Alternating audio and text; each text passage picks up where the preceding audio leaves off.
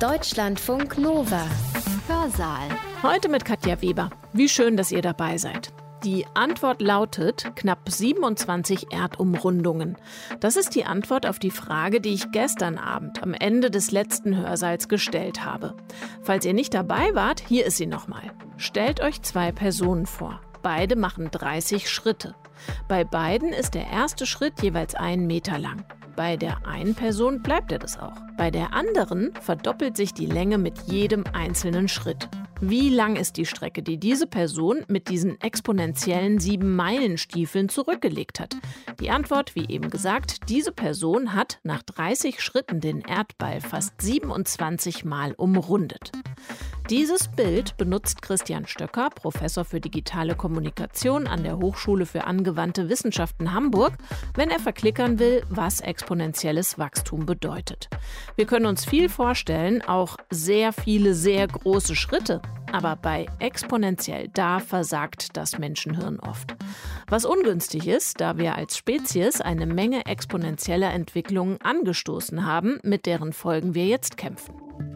Exponentielles Wachstum heißt, was ich messe, verdoppelt sich in einem gegebenen Zeitraum immer wieder. Das ist das Wesen des exponentiellen Wachstums. Es hat eine verwirrende Beschleunigung. Warum können wir Menschen damit so schlecht umgehen? Wenn man das in der Kurve aufzeichnet, sieht so eine Exponentialkurve aus wie so ein Hockeyschläger. Am Anfang ist der Griff, der steigt langsam an und dann kommt irgendwann der steile Knick nach oben. Diese verwirrende Beschleunigung, der steile Anstieg da, wo dieser Hockeyschläger endet, sehen wir auf unterschiedlichsten Feldern. Bei der Digitalisierung, beim Wirtschaftswachstum wie auch beim Artensterben. Wie verheerend ein solches exponentielles Wachstum ist, können wir uns angesichts der Corona-Pandemie klarmachen. Wenn jeder mit SARS-CoV-2 infizierte Mensch mehr als jeweils nur einen weiteren ansteckt, haben wir ruckzuck enorme Probleme, die erkrankten Personen auch noch vernünftig medizinisch zu versorgen. Wäre also gut, wir würden verstehen, wie dieses Wachstum funktioniert, welche Folgen es hat. Christian Stöcker würde ergänzen, wir müssen auch verstehen, wie wir diese Art von Wachstum einsetzen können, um selbstverschuldete Probleme in den Griff zu kriegen. Und darum soll es heute im Hörsaal gehen. Vorher noch ein Wörtchen zum Redner. Christian Stöcker hat lange als Journalist gearbeitet. Er ist Kognitionspsychologe, untersucht also, wie wir die Welt begreifen und beschreiben. Bis 2016 hat er die Netzwelt auf Spiegel Online verantwortet. Noch heute hat er dort eine Kolumne. Aber dann ereilte ihn der Ruf der Wissenschaft. Seither ist er Professor für digitale Kommunikation an der Hochschule für angewandte Wissenschaften Hamburg. Im Herbst 2020 erschien sein Buch Das Experiment sind wir, in dem es genau um unser heutiges Thema geht. Seinen Vortrag mit dem Titel Exponentielles Wachstum und die große Beschleunigung hat er am 13. Dezember 2020 in Hamburg für uns eingesprochen. Und er beginnt diesen Vortrag mit einer gut verständlichen Definition. Exponentielles Wachstum. Exponentiell heißt, ganz einfach und ohne Formeln erklärt, ein bestimmtes gemessenes, eine Messgröße verändert sich in einem immer wieder gleichen Zeitraum immer schneller, verdoppelt sich in einem bestimmten Zeitraum immer wieder. Also jemand, der exponentielle Schritte macht, macht erst einen Schritt und dann einen 2 Meter Schritt und dann einen 4 Meter Schritt, einen 8 Meter Schritt und einen 16 Meter Schritt. Jemand, der normale Schritte macht, lineare Schritte würde man in der Mathematik sagen, der macht 1 Meter, 2 Meter, 3 Meter, 4 Meter, 5 Meter, 6 Meter. Exponentielles Wachstum heißt, was ich messe, verdoppelt sich in einem gegebenen Zeitraum immer wieder.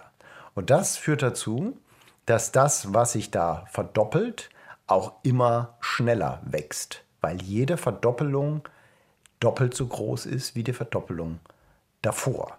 Das ist ein Phänomen, mit dem können wir als Menschen und dem, mit dem können unsere menschlichen Gehirne ziemlich schlecht umgehen. Ich äh, gleich noch mal, erkläre gleich noch mal ein Beispiel, an dem man das ganz gut erkennen kann. Aber vielleicht noch ganz kurz mal, um das zu illustrieren, wie seltsam und, und verblüffend diese, diese Form des Wachstums für Menschen ist. Mal dieses Beispiel mit den Schritten einmal zu Ende gedacht. Ich habe zwei Personen. Die eine Person macht 30 normale Schritte. Jeder ist ungefähr einen Meter lang. 1, 2, 3, 4, 5, 6, 7, 8, 9, 10. Ist nach 30 Schritten 30 Meter weit gekommen. Person 2 macht eben exponentielle Schritte. Das heißt, jeder Schritt ist doppelt so lang wie der vorangegangene. 1 Meter, 2 Meter, 4 Meter, 8 Meter, 16 Meter, 32 Meter und so weiter. Jetzt einmal kurz im Kopf überschlagen. Wie weit kommt Person 2 mit ihren exponentiellen 7-Meilen-Stiefeln in 30 Schritten? Die richtige Antwort ist für die meisten Menschen verblüffend. Person 2 ist in diesen 30 exponentiellen Schritten ungefähr 27 Mal um die Erde gelaufen. Die Schritte werden gegen Ende durch diese ständige Verdopplerei irgendwann so riesengroß, dass ein einziger Schritt reicht, um deutlich mehr als einmal um die Erde zu laufen.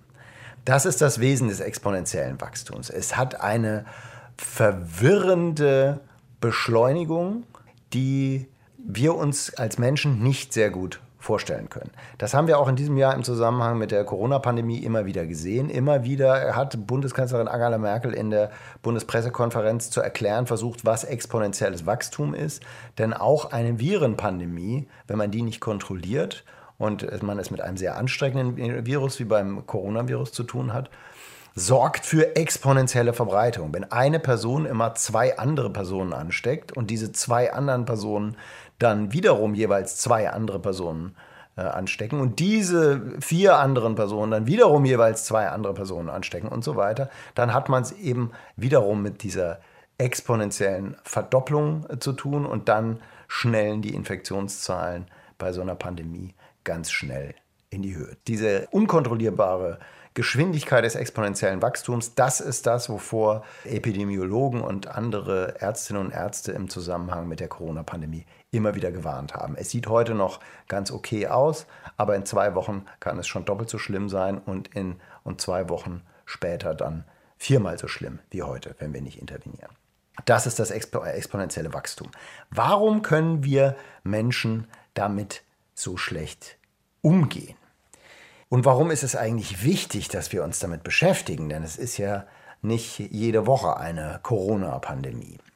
Die Psychologie beschäftigt sich mit dieser Frage, warum wir Menschen mit unseren doch eigentlich so extrem fitten und schlauen und flexiblen Köpfen manchmal an doch eigentlich vergleichsweise einfachen Aufgaben scheitern, schon ziemlich lange.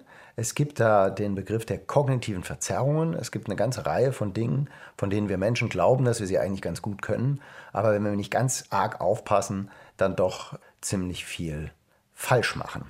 Der Umgang mit exponentiellem Wachstum ist so ein Beispiel dafür. Ich habe hier mal eine kleine Aufgabe mitgebracht, die kann man jetzt einmal selber versuchen im Kopf mitzumachen, um zu sehen, wie leicht man sich unter Umständen von solchen Aufgaben, die mit exponentiellem Wachstum handeln, austricksen lässt. Es ist der sogenannte Cognitive Reflection Test, also im Prinzip der kognitive Nachdenktest von einem ziemlich berühmten amerikanischen Psychologen namens Shane Frederick. Der hat wiederum zusammengearbeitet mit einem noch wesentlich berühmteren Psychologen namens Daniel Kahneman. Und Daniel Kahneman ist einer der äh, Forscher, die sich seit vielen Jahrzehnten mit der Frage beschäftigen, wo die Grenzen unseres menschlichen Verständnisses dafür, wie die Welt so funktioniert, liegen und woran es liegt, dass es diese Grenzen gibt. Jetzt mal das Beispiel von Shane Frederick. Ein Beispiel aus einem ganz kurzen Test, der eigentlich nur aus drei Fragen besteht. Und die dritte dieser drei Fragen ist, in einem See wachsen Seerosen. Jeden Tag verdoppelt sich die Menge der Seerosen. Die Seerosen brauchen 48 Tage, um den gesamten See zu bedecken. Wie lange dauert es, bis die Seerosen die Hälfte des Sees bedeckt haben? Also in 48 Tagen wächst der Teich zu, Seerosen verdoppeln sich jeden Tag. Wie lange dauert es, bis die Hälfte zugewachsen ist? Diese Frage ist über die Jahre äh, in psychologischen Studien vielen, vielen, vielen tausend Leuten gestellt worden. Und eine sehr große Zahl von Leuten gibt darauf eine falsche Antwort. Die richtige Antwort ist, nach 47 Tagen ist der See halb zugewachsen. Denn die Seerosen verdoppeln sich ja jeden Tag. Das heißt, die letzte Verdopplung ist so groß, dass die zweite Hälfte auf einen Schlag an einem Tag zuwächst. Ist in Wirklichkeit mit echten Seerosen natürlich nicht so. Ist nur ein Denkmodell. Die meisten Leute, die diese Aufgabe falsch machen, sagen, nach 24 Tagen ist der See halb zugewachsen. Denn das, das ist so ein bisschen wie das mit den 30 normalen Schritten. Das können wir uns vorstellen, weil das ein linearer Prozess ist. Jeden Tag wächst der See ein bisschen weiter zu. Nach 48 Tagen ist er ganz zugewachsen und nach der Hälfte der Zeit ist er halb zugewachsen. Das wäre ein linearer Prozess. Bei einem exponentiellen Prozess geht es am Anfang ziemlich langsam und am Ende ziemlich schnell. Wenn man das äh, in der Kurve aufzeichnet, sieht so eine Exponentialkurve aus wie so ein Hockeyschläger. Am Anfang steigt, der, ist der Griff, der steigt langsam an und dann kommt irgendwann der steile Knick nach oben, wenn die Verdopplungen so richtig Fahrt aufnehmen. Warum machen so viele Leute diese Aufgabe falsch?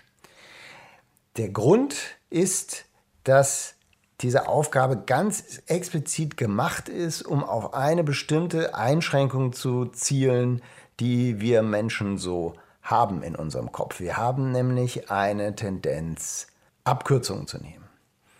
Wir machen uns Dinge gerne möglichst einfach. Und wir haben zwei völlig unterschiedliche Arten zu denken, also Informationen zu verarbeiten in unserem Kopf. Daniel Kahneman, den ich gerade schon erwähnt habe, der hat dafür auch einen Nobelpreis bekommen der hat diese beiden äh, Formen zu denken, System 1 und System 2 genannt.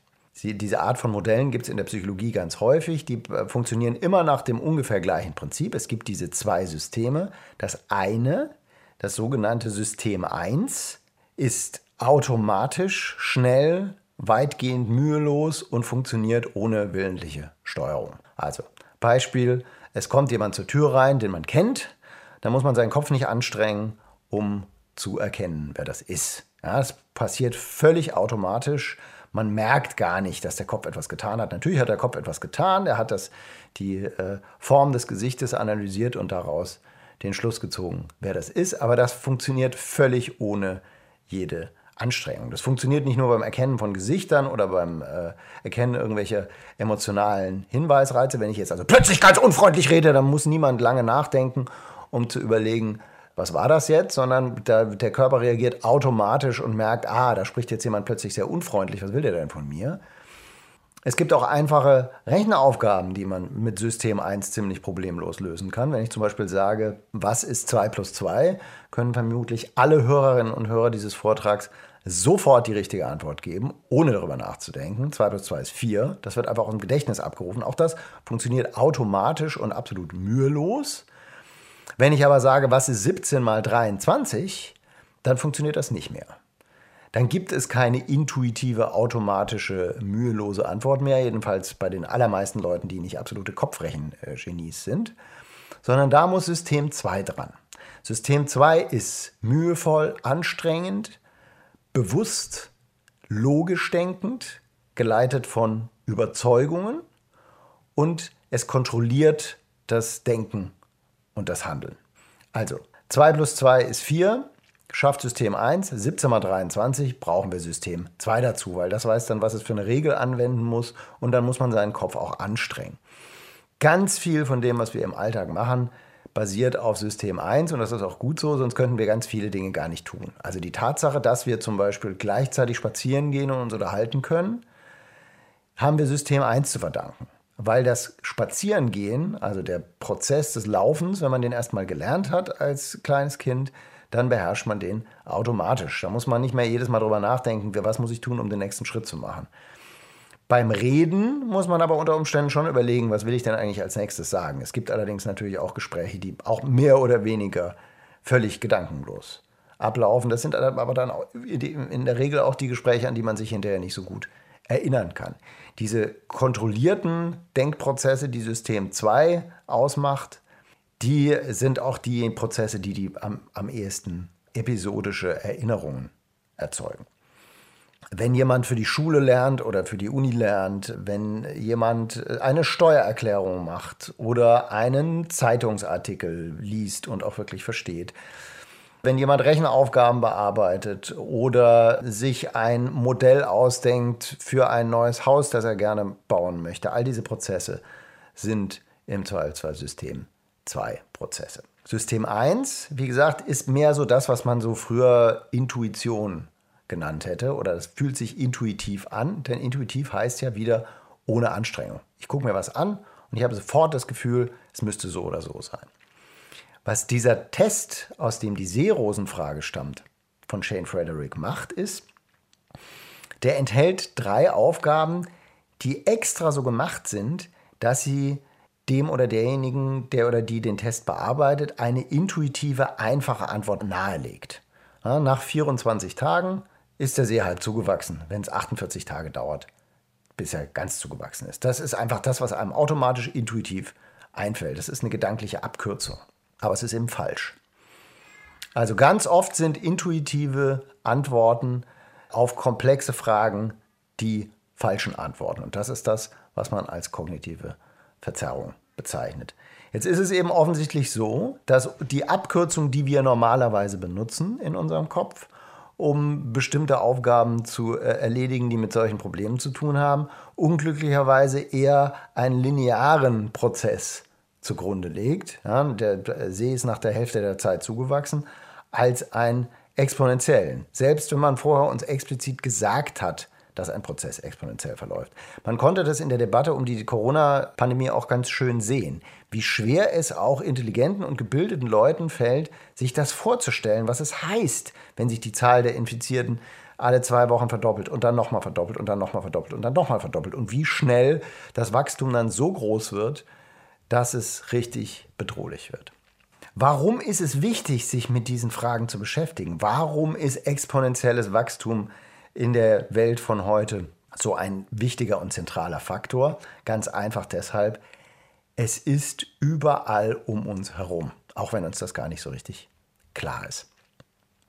Exponentielles Wachstum ist ein von den Menschen an ganz vielen Stellen in die Geschichte der Erde hineingetragenes Grundprinzip.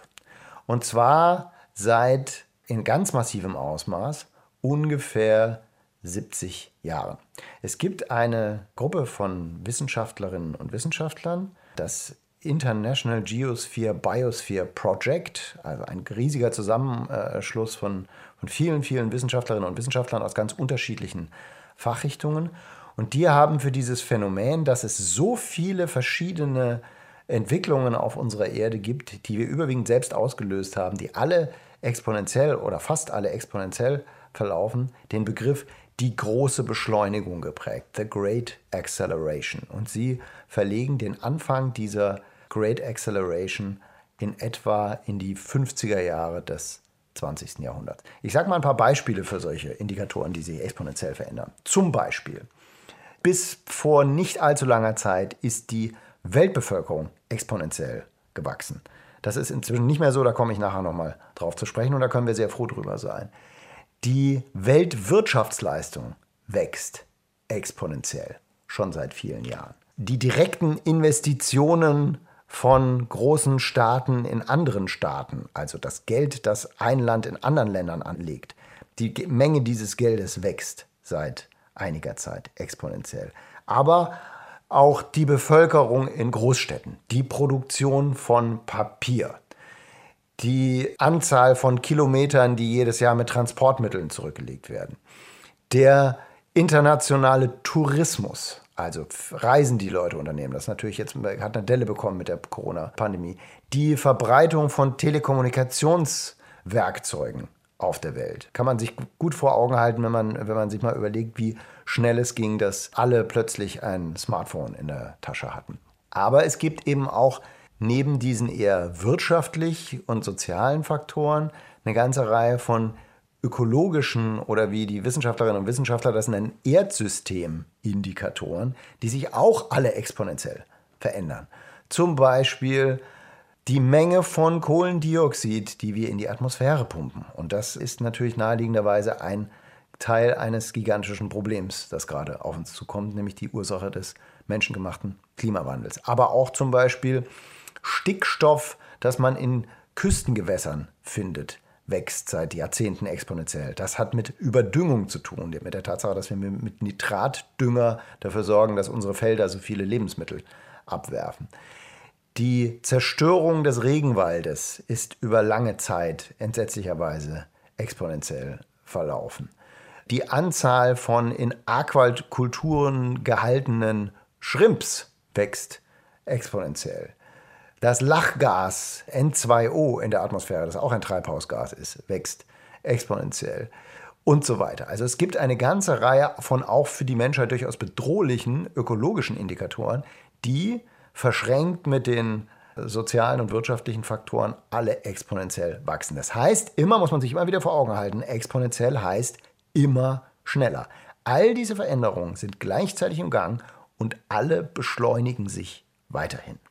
Deswegen ist es aus meiner Sicht extrem wichtig, dass wir als Menschen und wir als Menschheit verstehen, obwohl uns das so schwer fällt, was exponentielles Wachstum ist und auch was es mit uns und mit dem Planeten macht.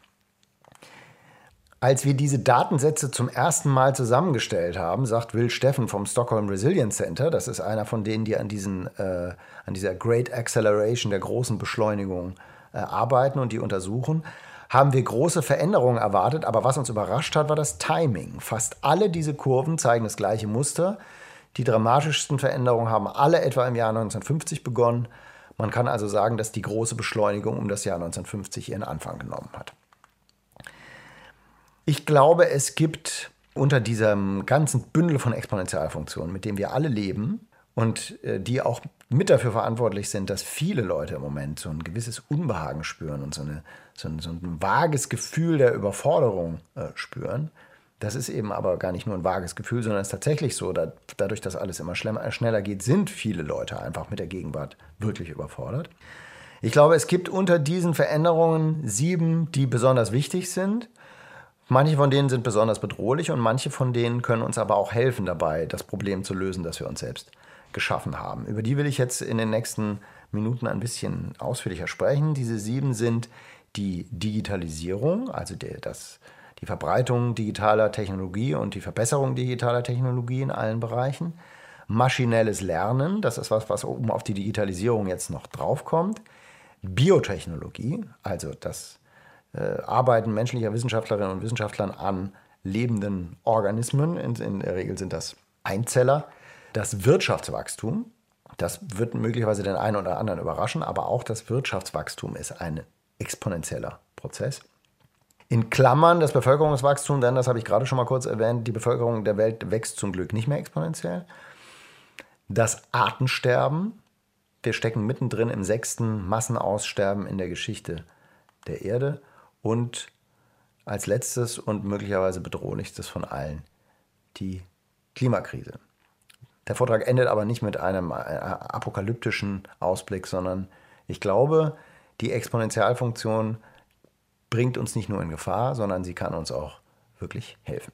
Fangen wir mal kurz an mit der Digitalisierung. Digitalisierung heißt immer mehr Aufgaben des täglichen Lebens, aber auch von Wissenschaft und Forschung, Technologie und so weiter, werden von Computern und Computernetzwerken übernommen. das sichtbarste Beispiel für die Digitalisierung im Alltag ist sicher, das habe ich auch gerade schon mal kurz erwähnt, die Verbreitung des Smartphones. Ja, wenn man sich ein Foto anguckt aus einer beliebigen U-Bahn äh, auf der Welt im Jahr 2005, haben die Leute auf diesen Fotos, wenn das irgendwie ein Foto aus der Rush Hour ist, egal wo man da auf der Erde ist, alle das gleiche in der Hand, nämlich eine Tageszeitung oder Wochenzeitung aus Papier oder ein Magazin oder ein Buch. Wenn man sich ein Foto aus einer U-Bahn irgendwo auf der Welt im Jahr 2020 anschaut, haben die Leute auch alle das gleiche in der Hand, nämlich ein Smartphone. Die gucken alle auf einen Bildschirm und der Unterschied zwischen der Zeitung und dem Smartphone ist in diesem Kontext unter anderem, bei dem, was die Leute da auf ihrem Smartphone machen, da kann man nicht mehr so richtig erkennen, was das ist. Wenn jemand eine Zeitung in der Hand hat, weiß man, der liest die Zeitung. Wenn aber jemand ein Smartphone anhat, kann es sein, in der Hand hat, kann es sein, dass er ein Buch liest oder eine Playlist zusammenstellt oder ein Bild bearbeitet oder einen Social Media Post schreibt oder einkauft oder äh, Wort nachschlägt oder seine Route plant oder was auch immer. Smartphones sind Multifunktions, Multimedia, Sende- und Empfangsgeräte, sind unendlich viel mächtiger als bedrucktes Papier und das ist eine sichtbare Auswirkung der Digitalisierung. Und das ist auch ein schönes Beispiel dafür, wie schnell diese Digitalisierung, da kann man die äh, große Beschleunigung richtig sehen, in unseren Alltag hineinwirkt. Ja, innerhalb von zehn Jahren hat sich das Smartphone von null auf über 90 Prozent Marktdurchdringung in den westlichen Industrienationen vorgearbeitet. Woran liegt dieses permanent äh, sich immer weiter ver verbessernde und beschleunigende Prinzip äh, Digitalisierung? Das liegt am sogenannten Moore'schen Gesetz. Das hat einer der Gründer von Intel, Gordon Moore, irgendwann in Mitte der 60er formuliert. Er hat damals gesagt, äh, im Moment sieht es aus, als ob sich noch mindestens zehn Jahre lang die Qualität von äh, Computerchips ungefähr jedes Jahr verdoppeln wird und der Preis ungefähr gleich bleiben wird. Also ich bekomme jedes Jahr für das gleiche Geld die doppelte Qualität. Er hat sich in mehrfacher Hinsicht geirrt. Erstens war es nicht jedes Jahr, sondern alle zwei Jahre. Und zweitens hat es nicht nur zehn Jahre gedauert, sondern es dauert tatsächlich bis heute. Seit Mitte der 60er Jahre wird digitale Technologie im Schnitt alle zwei Jahre doppelt so gut für den gleichen Preis. Deswegen haben wir jetzt alle Smartphones in der Tasche, die viel mächtiger sind, was ihre Rechenleistung angeht, als die Computer, mit denen äh, Apollo 11 zum Mond geflogen ist. Das ist die exponentielle Digitalisierung der Welt. Und auch da nicht vergessen, exponentiell heißt immer schneller. Wie gesagt, der Siegeszug des Smartphones ist als Anker im eigenen Kopf da eigentlich ganz gut, da kann man sich das gut vorstellen. Ähm, aber der Prozess ist eben noch nicht abgeschlossen. Man muss allerdings sagen, Moores Law neigt, neigt sich mittlerweile, also das Moore'sche Gesetz, möglicherweise seinem physikalischen Ende zu, weil mittlerweile die kleinen Leiterbahnen, die in so Computerchips drin sind, die sind so eng gepackt, dass im Prinzip nur noch ein Molekül Abstand ist zwischen zwei Leiterbahnen und irgendwann hüpfen die Elektronen von der, vom einen Leiter zum anderen rüber. Das heißt, sehr viel kleiner als sie im Moment sind, kann man mit der heutigen Technologie Computerchips gar nicht mehr machen. Das heißt, es gibt Leute, die sagen, Moore's Law, also dieses exponentielle Wachstum äh, im Bereich digitale Technologie und die exponentielle Verbesserung, die wird sich irgendwann ihrem Ende zuneigen.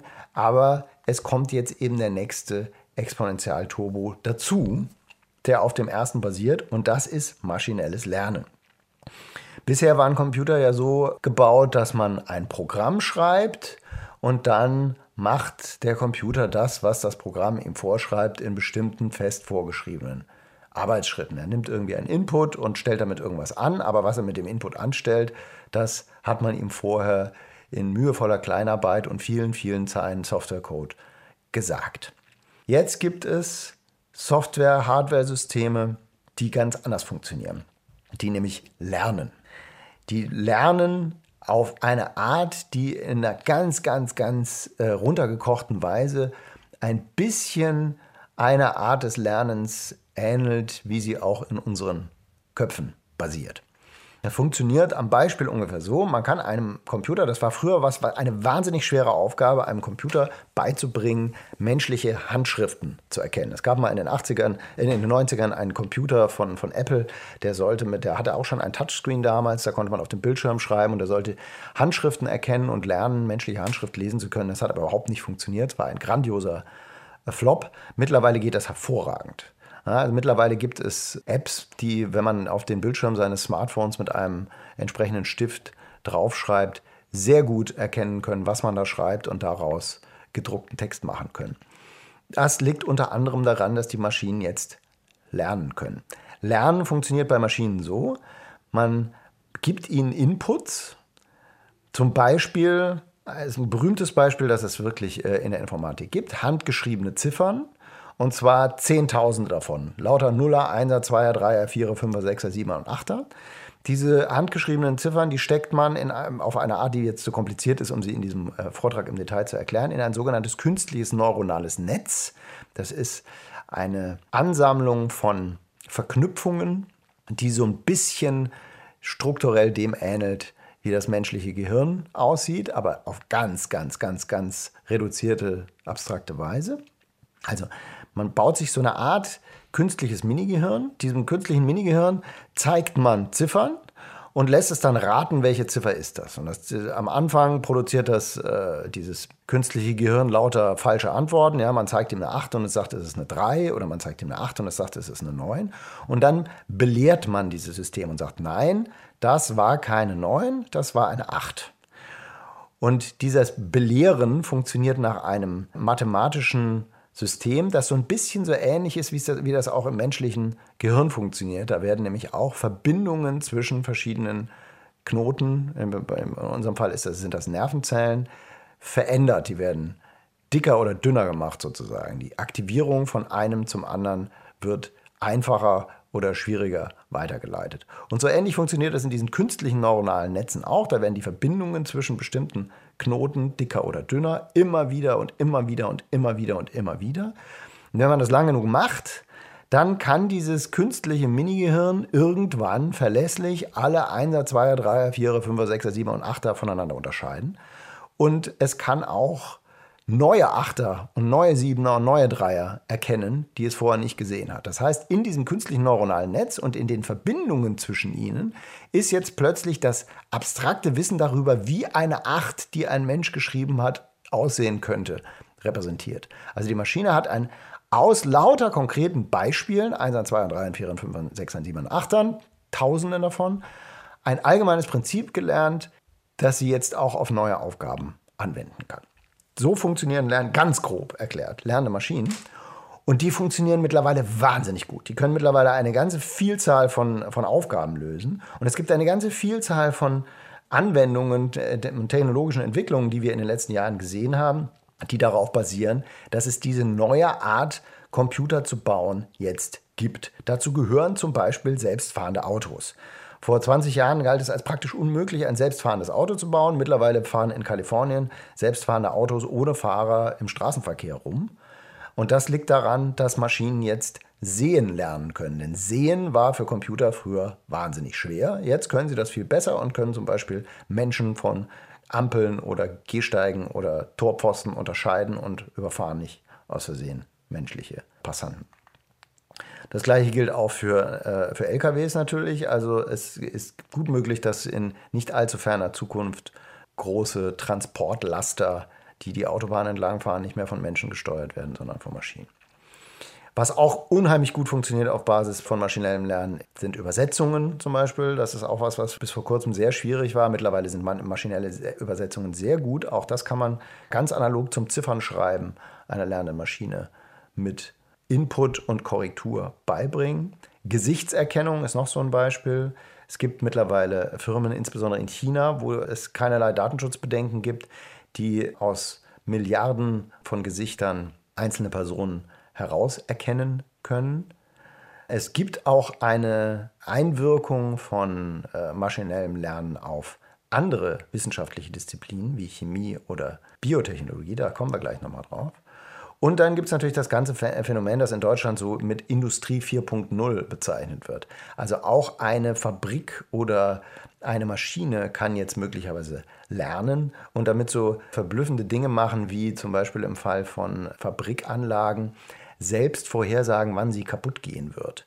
Wenn man ausreichend oft gemessen hat, wie, wie sich eine Maschine verhält, bevor sie kaputt geht, kann man heutzutage bei entsprechenden Maschinen, die mit vielen Sensoren ausgestattet sind und ihren eigenen inneren Zustand immer zu messen, auch drei Tage vorher, vorher vorhersagen, oh, das Teil hier, das wird wahrscheinlich demnächst kaputt gehen, lass uns das lieber mal jetzt schon austauschen. Also das sind alles eine Vielzahl von unterschiedlichen Auswirkungen, die alle mit maschinellem Lernen zu tun haben. Dazu gehört auch, dass Roboter in den letzten Jahren unendlich viel besser geworden sind, als sie es früher waren. Als ich in Psychologie promoviert habe, haben wir uns mit dem Thema immer wieder mal beschäftigt, weil das so ein Grenzgebiet zwischen Informatik und Psychologie ist. Wie werden eigentlich Bewegungen gesteuert? Damals galt es als eine unfassbar schwierige Aufgabe, einen Roboter zu bauen, der auf zwei Beinen gehen kann, so wie ein Mensch. Das ist äh, 20 Jahre her. Mittlerweile gibt es eine Firma in den USA, Boston Dynamics, die baut Roboter, die können nicht nur auf zwei Beinen gehen, sondern die können rückwärts Salti machen und andere schwierige Aufgaben erledigen, die nicht mal alle Menschen beherrschen. Maschinelles Lernen ist ein neues technologisches Prinzip, das also viele Dinge wiederum beschleunigt und auch die Entwicklung des maschinellen Lernens selbst verläuft im Moment exponentiell. Nicht auf die gleiche Art wie beim Murschen Gesetz, sondern es verläuft exponentiell, weil immer mehr Geld da reingesteckt wird. In der Zeit, da gibt es eine Studie von einer amerikanischen Stiftung, die OpenAI heißt, in der Zeit von 2013 bis 2019 sind die großen Systeme, mit denen Unternehmen und äh, Universitäten solche maschinellen Lernaufgaben trainiert haben, um den Faktor 300.000 schneller geworden.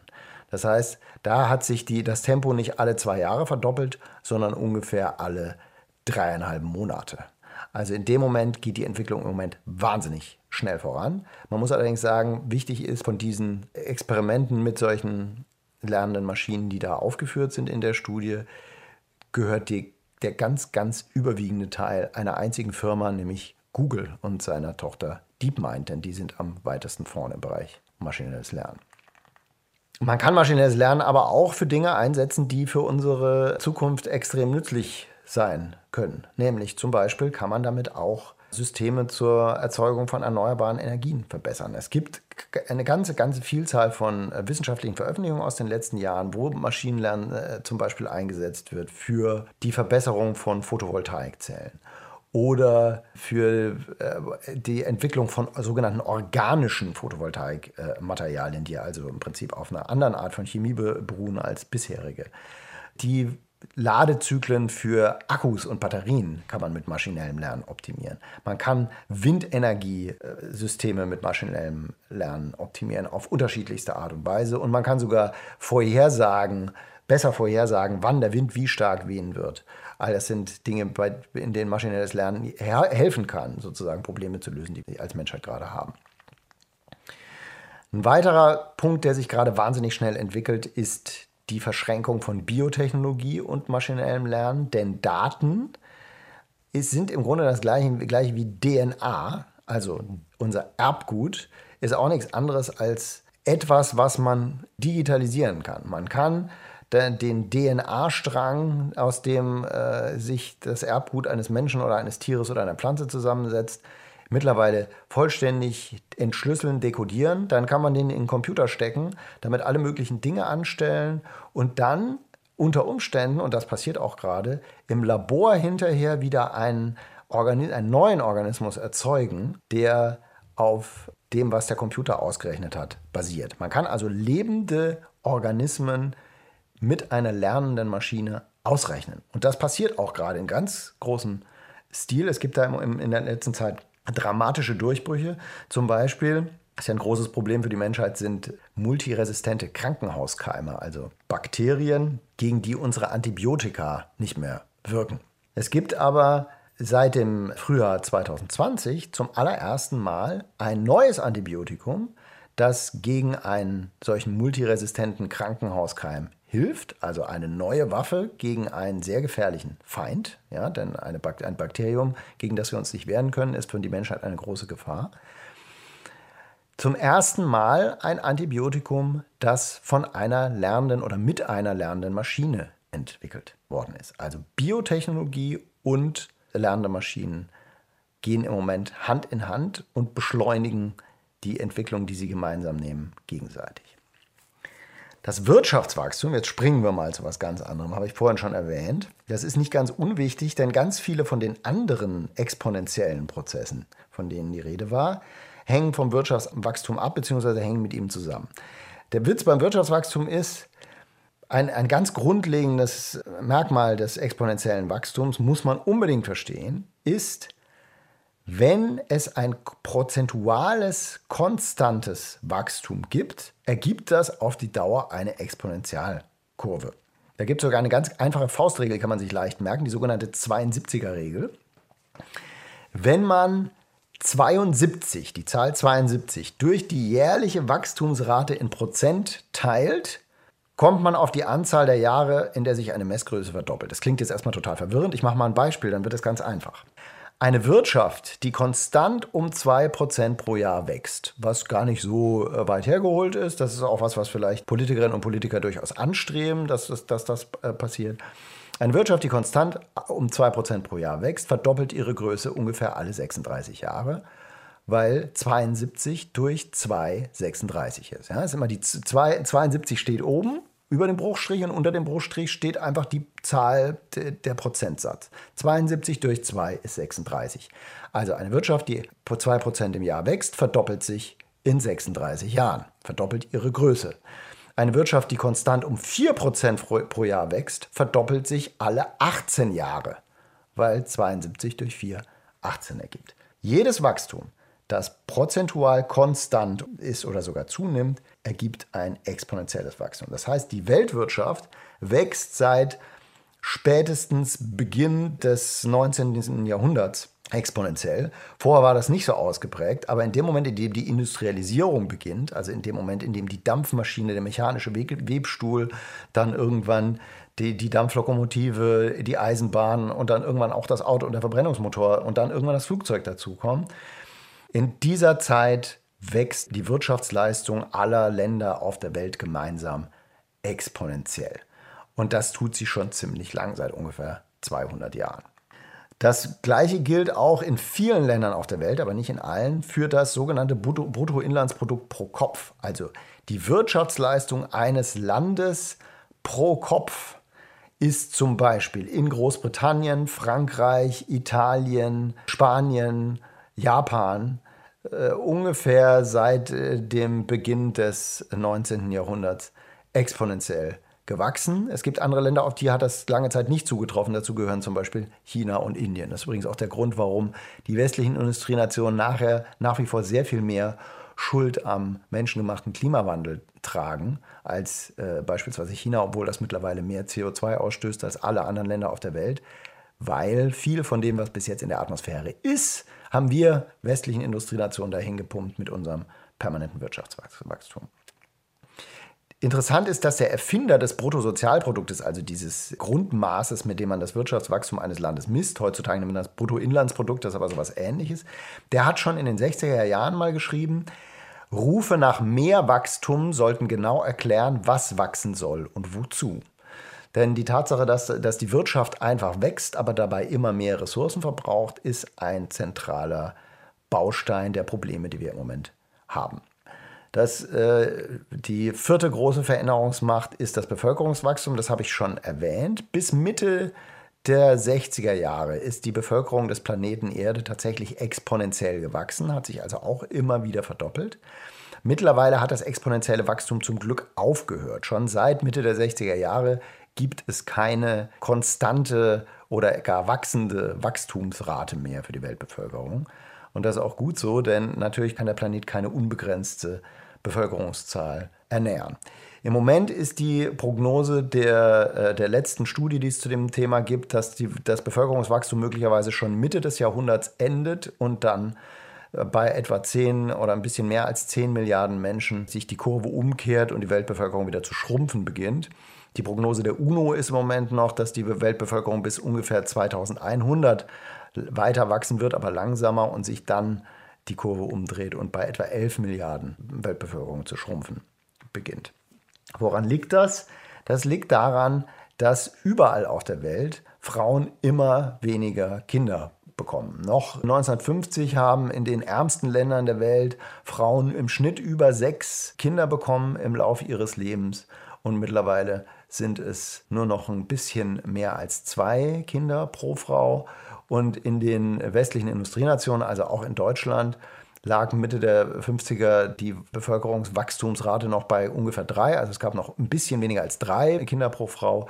Mittlerweile ist es unter zwei. Das heißt, bei uns schrumpft die Bevölkerung schon jetzt. Ne? Denn wenn eine Frau weniger als zwei Kinder im Schnitt zur Welt bringt, dann schrumpft die Bevölkerung.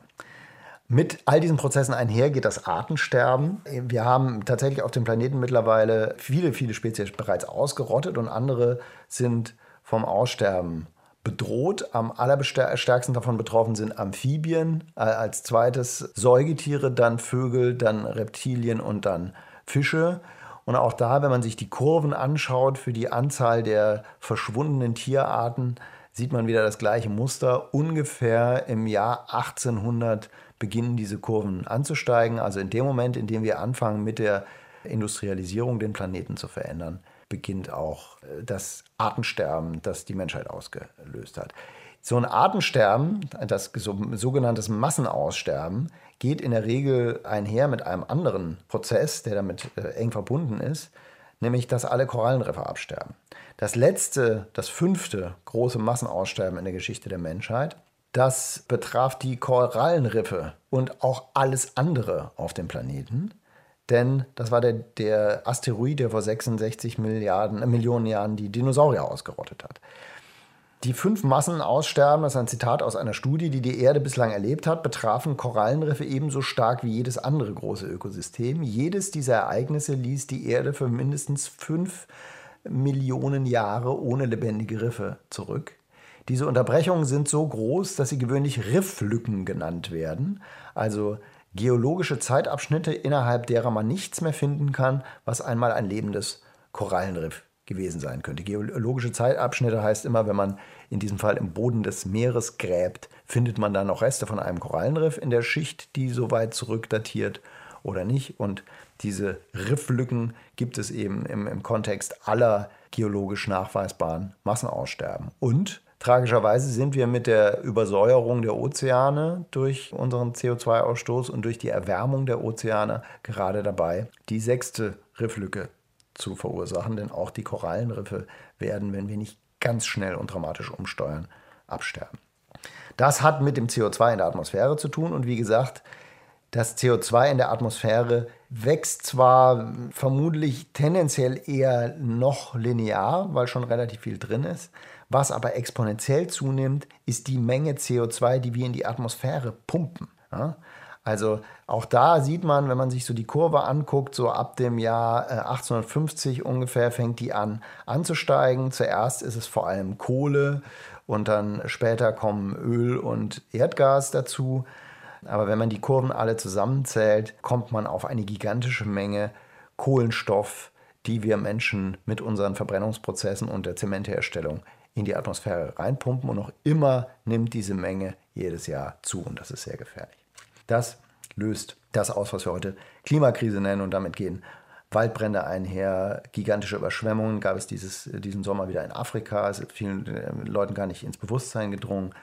Äh, es gibt große Dürreperioden, nicht nur in Schwellenländern, sondern auch hier bei uns. Wir haben jetzt in Deutschland drei deutlich zu trockene Sommer hintereinander erlebt.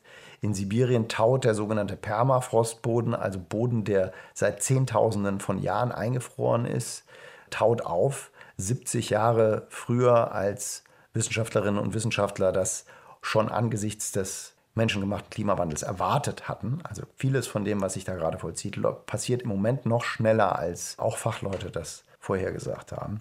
Wahnsinnig deutlich sieht man den Effekt auch, wenn man sich das arktische Meereis anschaut, das äh, in den letzten 20, 30 Jahren einfach jeden Sommer immer noch mehr zusammenschrumpft und noch dünner wird. Das klingt jetzt alles sehr finster, aber das exponentielle Wachstum, das mit vielen dieser Prozesse so eng zusammenhängt, kann uns auch helfen. Es gibt nämlich Dinge, die im Moment exponentiell wachsen, die wir unbedingt brauchen. Zum Beispiel die Photovoltaikkapazität auf dem Planeten Erde. Seit ungefähr dem Jahr 2006 wächst die Menge von Strom, von Energie, die mit Solarzellen erzeugt wird, also mit Photovoltaik, exponentiell. Und dabei wird sie gleichzeitig so ein bisschen wie Moore's Law, Moore's Gesetz, dabei wird sie gleichzeitig immer billiger. Mittlerweile ist es in den meisten Ländern der Welt so, insbesondere in Schwellen- und Entwicklungsländern, dass die billigste Methode, Energie zu erzeugen, Sonnen- und Windenergie ist.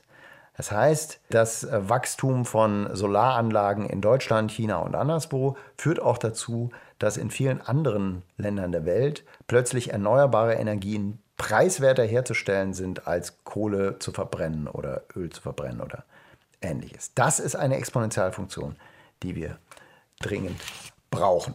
Und gleichzeitig ist es so, dass von diesen Prozessen, die ich gerade alle kurz angerissen habe, eine ganze Reihe, wenn die miteinander in Wechselwirkung treten, auch wieder dazu führen können, dass sich die Dinge in die Richtung entwickeln, in die sie sich entwickeln müssen, nämlich zu einem nachhaltigeren Leben für alle Menschen auf dem Planeten und zu einem Abbau der CO2-Emissionen. Ich sage mal ein paar Beispiele.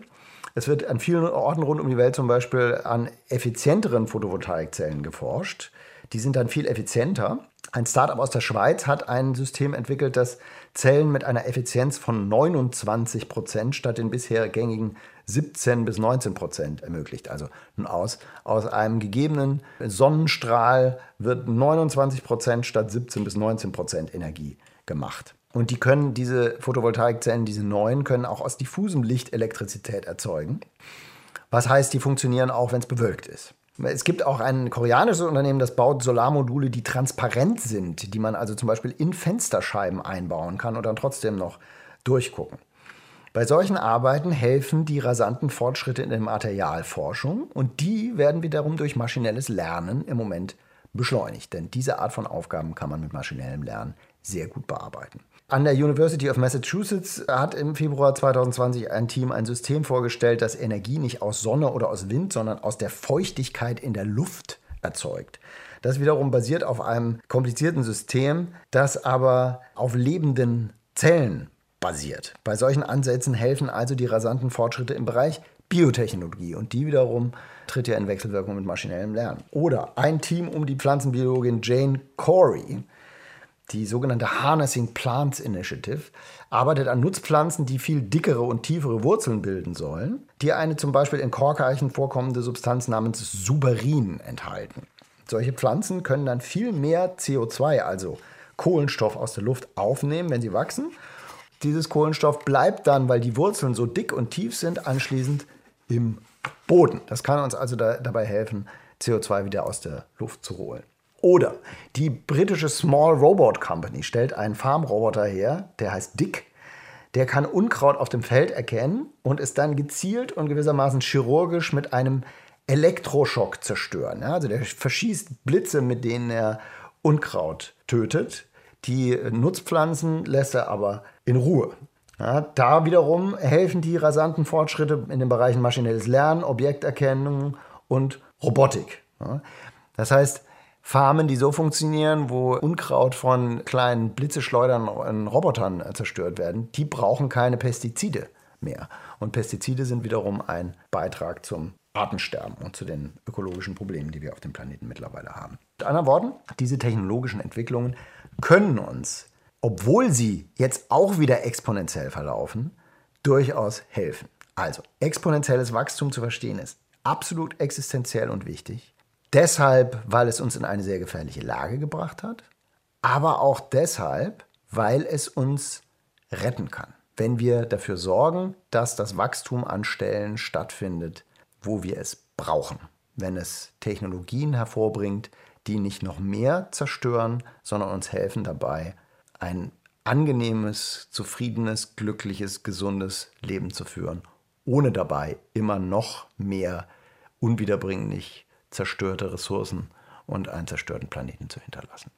Das war der Kognitionspsychologe und Autor Christian Stöcker über exponentielles Wachstum und die große Beschleunigung. Ich weiß nicht, wie es euch geht, aber ich konnte diesen Vortrag nicht hören, ohne an die Geister, die ich rief, zu denken, also die aus Goethes Zauberlehrling.